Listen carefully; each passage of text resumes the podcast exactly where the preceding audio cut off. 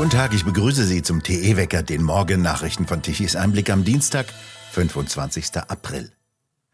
An mehr als 30 Orten hatten gestern Extremisten in Berlin Straßen blockiert. 17 Rettungswagen kamen im Stau nicht voran.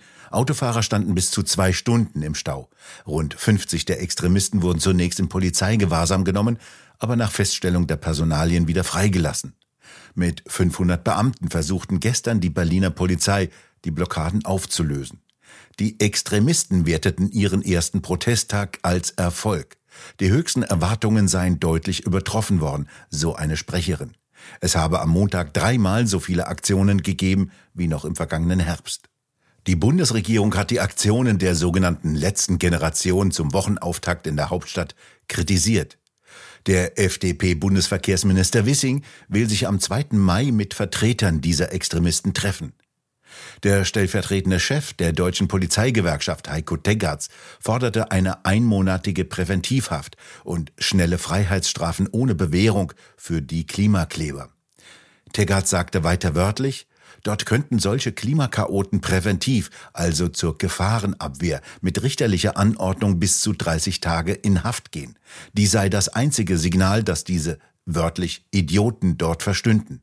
Im zweiten Schritt sei dann die Justiz gefordert, mit hohen Haftstrafen wie jetzt in Baden-Württemberg. Doch eine Abschreckung gibt es nicht. Die Berliner Justiz weigert sich, die Möglichkeiten auszuschöpfen, und die Staatsanwaltschaft nimmt keine Ermittlungen wegen Bildung einer kriminellen Vereinigung auf. Nach Ansicht von Juristen könnte sie jeden Täter für Jahre einsperren. Währenddessen bietet der Vorsitzende der Good Governance Gewerkschaft, der Berliner Marcel Lute, jedem Mitglied vollen Rechtsschutz durch alle Instanzen an, der im Wege der Notwehr oder Nothilfe einen Klimakleber aus dem Weg räumt und so potenziell Menschenleben rettet. Die Stadt Hannover muss für die nächsten sechs Monate keine Flüchtlinge mehr aufnehmen. Die niedersächsische Landeshauptstadt hat ihr Soll bereits erfüllt. Mit 17.000 weiteren Flüchtlingen rechnet Niedersachsens Innenministerin Daniela Behrens von der SPD in den nächsten sechs Monate allein für ihr Land. Doch von denen soll keiner in Hannover unterkommen. Die Stadt habe ihr Aufnahmesoll bereits übererfüllt, wie die Hannoversche Allgemeine Zeitung berichtet hat. Die von dem grünen Oberbürgermeister Belit Onay geführte Stadt will dieses halbe Jahr Atempause nutzen, um die Strukturen zu verbessern, wie es heißt. Allerdings sei in Sachen Flüchtlingspolitik nichts sicher.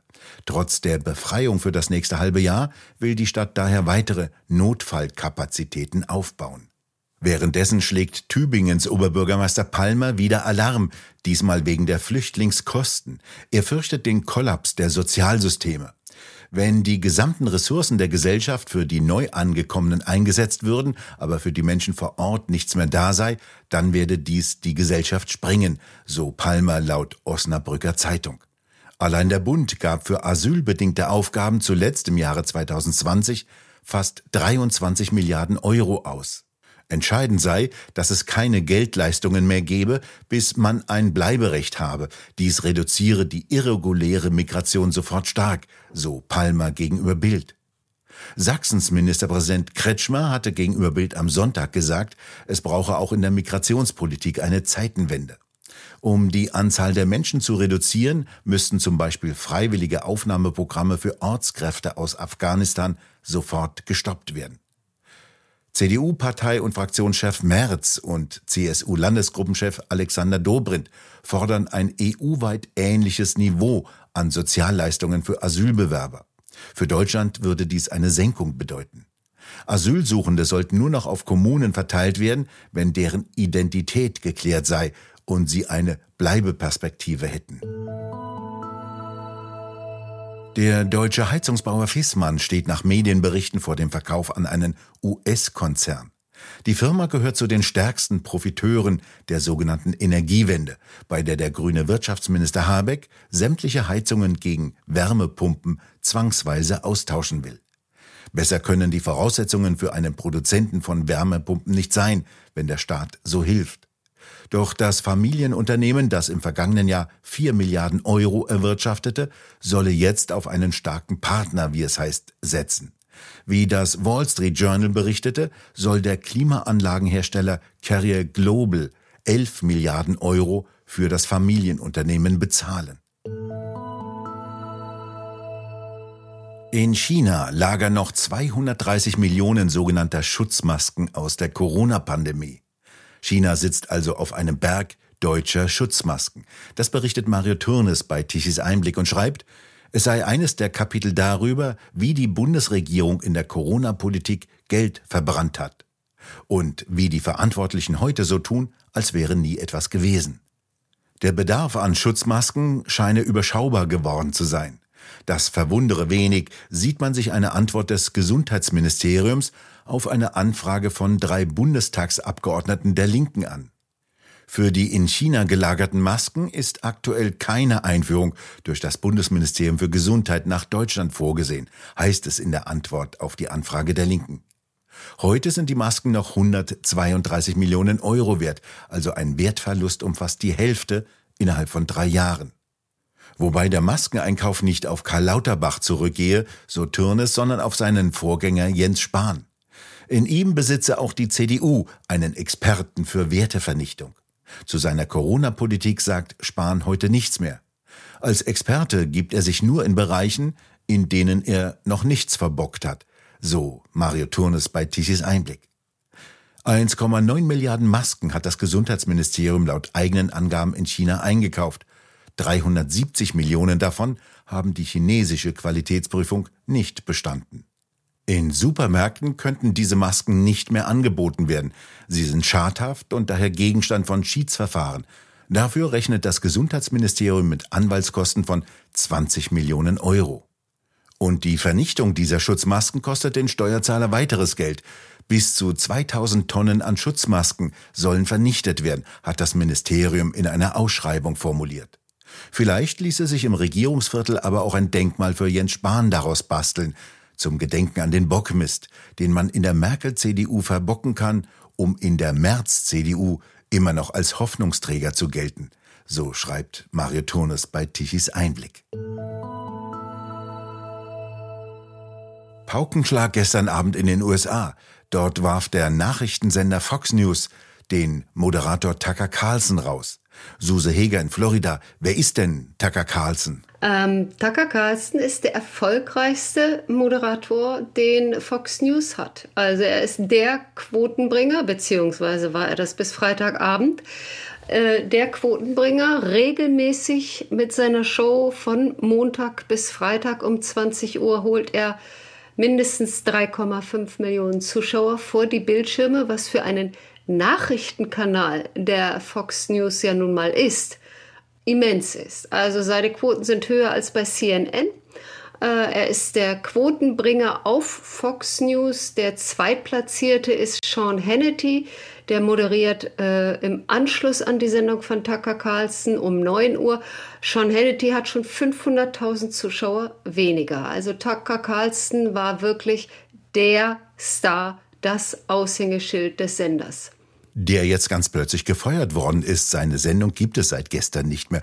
Was weiß man denn über die Gründe? Also es wird spekuliert im Moment. Viel mehr ist noch nicht klar. Es kommt offensichtlich für Tucker genauso überraschend, wie es für seine Zuschauer kam. Wir haben gestern Morgen hier in, äh, in Amerika alle äh, geguckt und gesagt, wie bitte, was, Tucker ist weg? Freitagabend haben wir ihn doch noch geguckt und da hat er doch noch gesagt, äh, ja, äh, das war's für diese Woche, wir sehen uns wieder. Und er hat mit Sicherheit nicht gewusst, dass man sich nicht wieder sieht. Äh, es heißt äh, von Freunden, wie es dann immer so schön heißt, aus äh, ihm nahestehenden Quellen, heißt es, dass er selber erst heute Morgen davon erfahren hat. Und zwar auch nicht direkt von Robert Murdoch, dem äh, quasi Großaktionär von, von Fox News, sondern über äh, die Presseabteilung, dass er gefeuert ist. Und es heißt aber auch, dass Robert Murdoch persönlich hinter seiner Kündigung steht. Und im Hintergrund schwebt ja noch ein milliardenteurer Streit zwischen Fox News und dem Hersteller der Wahlmaschinen Dominion. Also, Dominion ist ein Hersteller von Wahlmaschinen. Das kennen wir in Deutschland ja gar nicht. Bei uns wird ja noch überall komplett per Hand gewählt. Hier in Amerika wird in einem großen Teil der Staaten wird mittlerweile seit 2020 mit Wahlmaschinen gewählt. Die muss man sich so ähnlich vorstellen wie Geldautomaten. Das heißt, ich drücke auf den Bildschirm, es werden mir verschiedene Optionen gegeben, was ich jetzt als nächstes machen möchte. Und ich drücke immer auf den Bildschirm quasi für Ja oder Nein oder für einen Namen. Und äh, ganz am Ende drücke ich äh, darauf, ich möchte das übermitteln, was ich hier bisher angeklickt habe. Diese Wahlmaschinen sind zum Teil auch so, dass ein, äh, ein, ein ausgefüllter Wahlzettel eingescannt und dadurch gelesen werden kann. Dominion selbst ist eine Firma, die hat äh, Firmensitz in Toronto, Kanada und in Denver in den USA. Es gibt auch noch serbische Teile der Firma. Es heißt, dass dort Entwickler sitzen, was natürlich ein bisschen Skepsis erweckt, weil warum ausgerechnet in Serbien äh, äh, Softwareentwickler sitzen müssen, weiß man nicht. Es gab ganz, ganz viele äh, Hinweise darauf, dass äh, Dominion Wahlfälschung zumindest ermöglicht hat, was ja, sagen wir mal so, bei jedem Computer ist es möglich, auch irgendwas zu fälschen. Und es gab eben einen Prozess, bei dem sich Dominion und Fox in der letzten Woche geeinigt haben. Also es gab kein Urteil, es gab eine Einigung, einen Vergleich, äh, bei dem man sich darauf geeinigt hat, dass äh, über 780 Millionen Dollar gezahlt werden von Fox an Dominion als Ausgleich dafür, dass Fox-Moderatoren behauptet haben, Dominion hätte falsche Wahlergebnisse geliefert. Und es wird spekuliert, dass das einer der Auslöser für die Kündigung an Tucker Carlson war, weil auch Tucker Carlson hat bei diesen äh, Theorien, äh, hat er in seiner Sendung vertreten. Es war ja eben Donald Trump, der das gesagt hat und, Donald, und äh, Tucker Carlson hat Donald Trump sehr häufig zitiert mit diesen Vorwürfen. Tucker Carlson war ja eine konservative Medienfigur mit großer Reichweite in den USA. Welche innenpolitischen Folgen hat denn dieser Rauswurf möglicherweise? Ja, das wird sich zeigen. Also im Moment äh, ist hier äh, wirklich ein großes Beben auf der konservativen Seite, weil man muss sehen, am Freitag hat Dan Bongino, ebenfalls ein sehr erfolgreicher Moderator auf Fox News seine letzte Sendung gehabt. Da hieß es, es sei eine reine Vertragssache gewesen, man hätte sich nicht wieder einigen können. Jetzt Tucker Carlson, das Aushängeschild. Man befürchtet im Moment, dass Fox News, der ja als Kontrapunkt zu CNN und CNBC etc. gilt, das heißt also die Seite der Republikaner, der Konservativen vertritt, dass das aufgeweicht werden soll, dass jetzt äh, also quasi aus Fox News auch noch ein demokratischer Sender gemacht werden soll. Und äh, ich glaube, wenn das passieren würde, dann würde äh, in Amerika ein wirklicher Aufstand passieren. Und ich glaube auch, dass äh, Zuschauer hier mittlerweile erkannt haben, was sie für eine Macht haben. Spätestens seit dem Bud Light-Skandal, wo Bud Light-Trinker einen Werbespot mit einem Transgender äh, nicht so gut fanden und anschließend der Gewinn der Firma um 6 Milliarden einsackte. Ich meine, auch Fox News hat jetzt durch die allein die Ankündigung, dass sie Tucker Carlson entlassen, ist ihr, äh, ihr Stockmarket-Wert um 690 Millionen gesunken. Also das hat Folgen hier. Äh, Wie es genau ausgehen wird, werden wir in den nächsten Tagen erfahren. Auch noch, was wirklich die Gründe sind, was passieren wird. Im Moment weiß man noch nicht mal, wer Tucker Carlson ersetzen soll. Suse Hegertich ist Einblick-Korrespondentin in den USA. Haben Sie vielen Dank für diese brandaktuellen Informationen aus Amerika. Gerne. Heute ist der kälteste Tag der Woche. In der Höhe kommen aus Nordwesten kalte Luftmassen herein. Es entwickeln sich immer wieder schauerartige Regenfälle, die sich mit sonnigen Abschnitten abwechseln. Die Temperaturen bewegen sich um die 10 Grad. Heute Nacht wird es dann noch einmal richtig kalt mit Temperaturen um die 4 bis 5 Grad und teilweise können sogar Bodenfröste entstehen. Im Norden wird es windig. Und noch streiten sich die Wettermodelle, ob es zum 1. Mai hin trocken oder eher regnerisch wird, denn deutlich wärmer wird es sowieso. Es kommen aus dem Südwesten wärmere Luftmassen, die aber wiederum recht feucht sind. Und nun noch zum Energiewendewetterbericht von Tichys Einblick.